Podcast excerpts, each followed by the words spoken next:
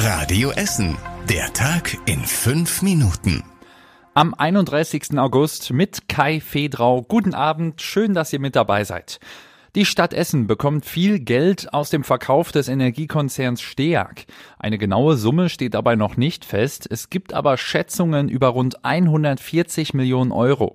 Auch die Politiker im Stadtrat haben sich zum Steag-Verkauf geäußert. Zum Beispiel hofft Fabian Schrumpf von der CDU, dass das Geld nachhaltig genutzt wird. Im Bereich Energie, Wärme, Strom. Ich kann so sagen, es wird wohl kaum dafür genutzt werden, um einfach nur irgendwelche Löcher zu stopfen, sondern es geht auch um wirklich nachhaltige Investitionen an der Stelle. Auch Ingo Vogel von der SPD in Essen hat schon eine Vorstellung, wofür das Geld investiert werden kann. Die Stadtwerke selbst müssen in einem Geschäftsmodell, was zukunftsfähig ist, sich neu aufstellen.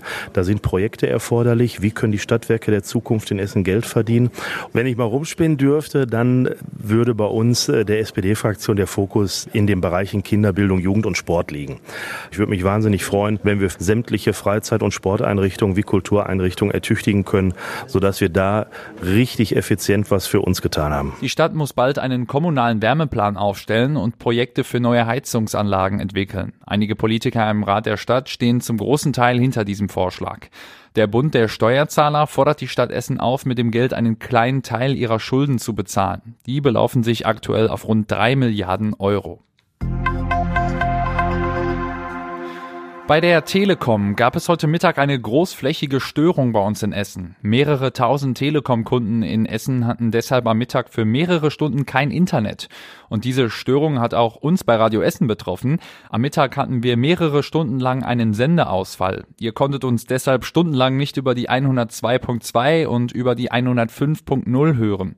Und wir mussten unser Programm auch etwas anpassen. Teilweise konnten wir nicht mehr richtig senden. In der Innenstadt waren am Mittag wohl auch einige Kassensysteme gestört. Das hatte uns eine Radio Essen Hörerin berichtet. Gegen 14 Uhr war die Störung behoben. Seitdem konnten wir auch wieder normal bei Radio Essen senden.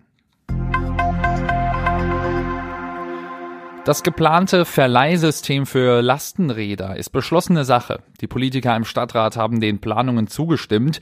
Es wird zwölf Ausleihstationen geben, unter anderem am Katernberger Markt, am Rüttenscheider Stern und am Grenzplatz in Steele. Die Lastenräder werden durch einen Elektromotor unterstützt. Die Stadt Essen wird jetzt ein Unternehmen suchen, das den Verleih der Lastenräder organisiert und betreut. Die Investitionskosten liegen zum Start bei 75.000 Euro.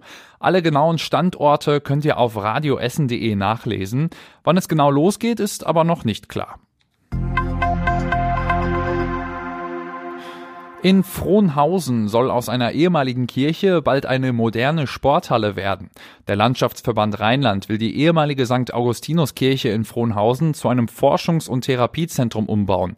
In dem ehemaligen Kirchengebäude entsteht dann ein Bewegungs- und Veranstaltungsraum. Der soll als Sporthalle für mehrere Sportarten genutzt werden. In den anderen Gebäuden sollen Büros für das LVR-Klinikum entstehen. Auch Räume für Forschung und Lehre sind geplant. Direkt neben der alten Kirche ist eine Kita, die auch weiter bestehen bleibt.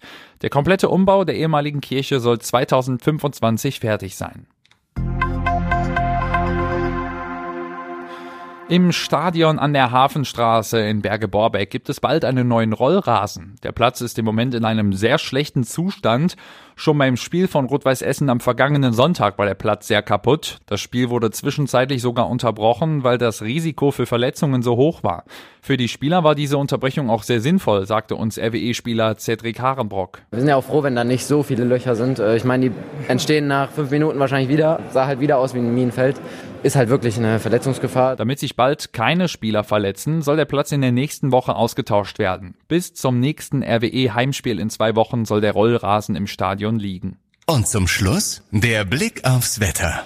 In der kommenden Nacht werden die Wolken ein bisschen dichter und dann ist auch später ein bisschen Regen möglich. Bei Temperaturwerten um die 13 Grad und morgen, da bleibt es dann dicht bewölkt. Es lockert auch nur wenig auf und immer wieder sind da einige Regenschauer dabei. Bei Höchstwerten um die 21 Grad.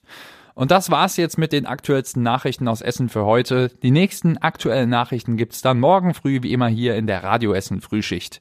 Ich wünsche euch noch einen schönen Abend.